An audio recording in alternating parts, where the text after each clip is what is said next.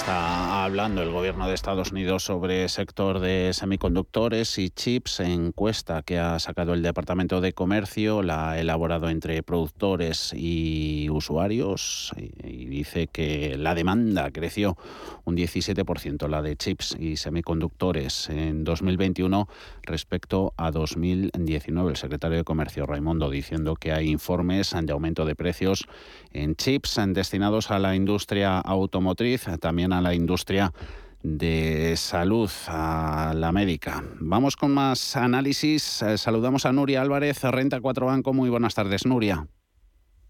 Hola, buenas tardes. Eh, mercado, a ver el sentimiento. Vimos ayer cómo empezó la película, cómo terminó, sobre todo con ese rally de última hora espectacular, rebote histórico en Estados Unidos. Hoy ha empezado igual, con pérdidas abultadas en renta variable americana. A estas horas abajo Dow Jones Industriales 480 puntos, un 1,42. Doses están perdiendo tanto SP500 como Nasdaq. Europa manteniendo un poquito el tipo, aunque no exento de volatilidad, eh, tan pronto gana un 1% IBEX eh, como se vuelve a, apenas estar sin, sin movimientos. El, el sentimiento, bueno, malo, regular, Nuria. Bueno, más bien negativo, ¿no? Está claro que al final estamos asistiendo a mucha volatilidad, eh, que los últimos acontecimientos con las tensiones geopolíticas y también la falta de visibilidad sobre una relajación de la inflación, bueno, pues está haciendo que los mercados se estén poniendo algo nerviosos, ¿no? Y entonces estamos viviendo pues estos momentos de, de, volatilidad y sobre todo de más presión a la baja, también teniendo en cuenta de dónde veníamos con las subidas, ¿no?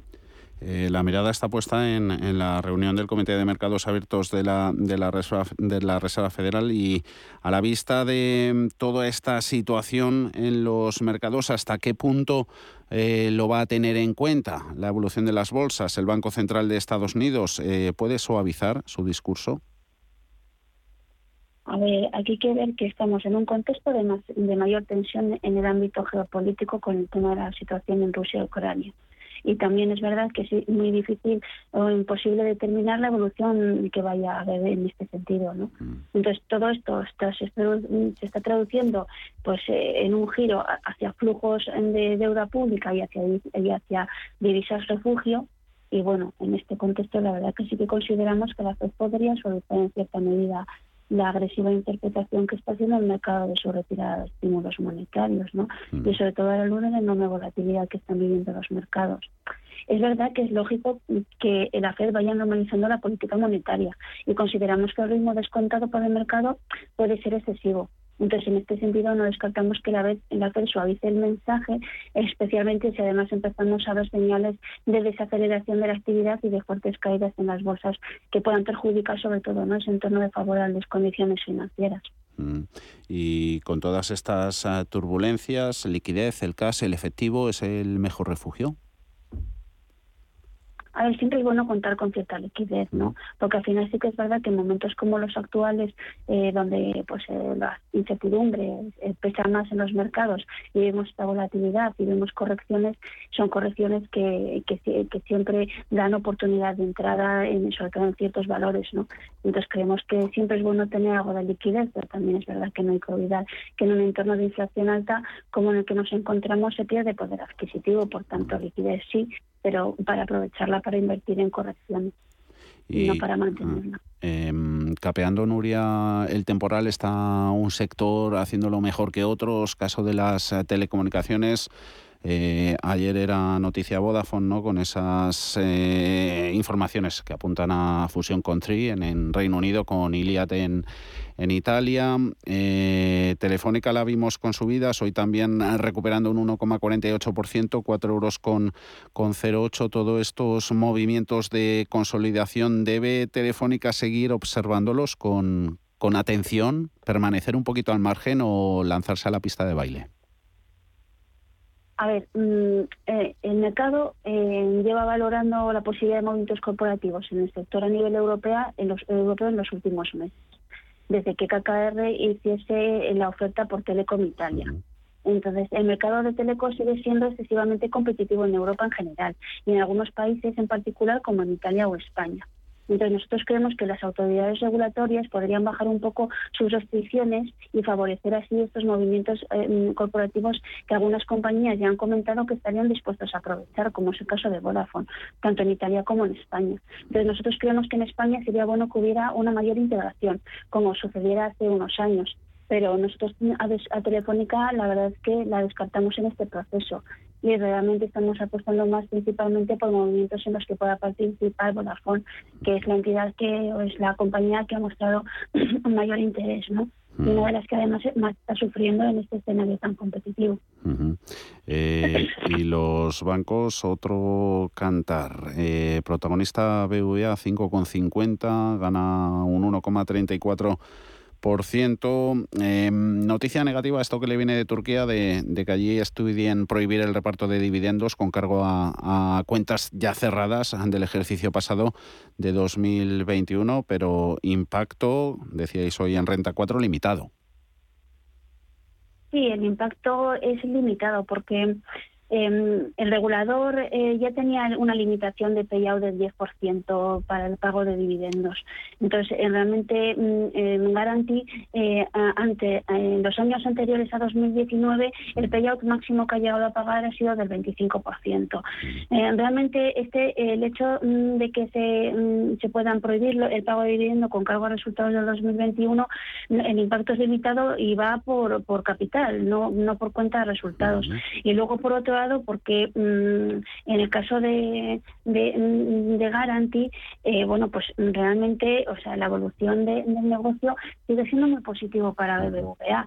Entonces, eh, la limitación de, mm, de, este pago de dividendos no es bueno, eh, el impacto es limitado. Lo que habrá que ver es si esta prohibición se puede extender a 2022 y años sucesivos, porque entonces, bueno, pues evidentemente eso habría que tenerlo en cuenta, pero en, en un momento en en el que BBVA cuenta con un exceso de capital elevado, eh, pues bueno, pues eh, suprimir ciertos puntos básicos de consumo por, por, la, por, no contar con este dividendo de, de garantía, no creemos que sea un, un, problema como tal o algo que, que debería impactar en, la, en, en, cuanto menos en, la cotización. Sí que es verdad que hoy estamos viendo en el caso de BBVA un comportamiento peor que el resto de bancos, ¿no? Y por, probablemente esta noticia le esté pesando algo, porque sí lo que estamos viendo en los últimos meses es que cualquier noticia que venga de Turquía eh, siempre tiene un impacto muy negativo en la cotización en el corto plazo, eh, en la cotización de BBVA,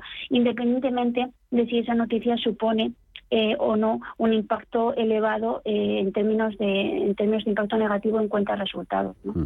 Eh, resultados en los bancos, sí, y ahí estaba mirando evoluciones en precio, vea un 1,42, sube Bank Inter un 2%, presentó sus números la semana pasada, Sabadell a la cabeza gana un 3,7, campaña de presentación de cuentas corporativas, lo conocido hasta ahora y lo que está por llegar recientemente como lo esperamos pues hasta ahora solo ha publicado Bankinter y la verdad que los resultados tuvieron una, una lectura positiva, ¿no? Eh, y a partir de ahí hasta Bankinter hemos visto que su cotización ha ido recuperando recuperando posiciones, ¿no? Más allá de la caída que, vivimos ayer en el mercado. A ver, la tendencia de los resultados del cuarto trimestre en banca debería ser positiva, sin olvidar que en el cuarto trimestre siempre es un trimestre más débil en generación de beneficio neto como consecuencia de la aportación al Fondo de Garantía de Depósitos y sobre todo si nos movemos en un entorno de ausencia de plusvalías o ROF elevados que puedan compensar ese impacto. ¿no? Eh, lo más importante de todos modos en esta temporada de resultados va a ser la guía que las entidades puedan proporcionar de cara a 2022, eh, tanto por el lado de las provisiones como por la evolución prevista de los gastos de explotación que hasta ahora pues han sido dos palancas cuya evolución ha sido clave en la recuperación del beneficio neto. ¿no? Y en cuanto a los ingresos, la verdad que los mensajes deberían ser bastante prudentes en términos de margen de intereses y eh, creemos que deberían ser, seguir siendo mm, positivos en cuanto al resto de ingresos como las comisiones netas o los ingresos por seguros. En el caso de Sabader, que publica pasado mañana, eh, va a ser un trimestre bastante débil porque el margen de intereses mm, debería sufrir una caída en comparativa trimestral importante después de la, de la venta de la cartera de renta fija realizada en el, en el tercer trimestre y eh, al, al margen de eso pues esperamos ver un buen comportamiento de volumen y sobre todo de su filial en Reino Unido. No esperamos grandes novedades en la guía para una entidad que se encuentra inmersa en su plan estratégico y cuyos objetivos a 2023 deberían reiterar. Y luego en el caso de CaixaBank, que publica el viernes, pues la verdad es que eh, CaixaBank va a ser el banco que, que peor evolución del margen de intereses en comparativa interanual muestre, le está costando la digestión de Bankia en esta, en esta línea.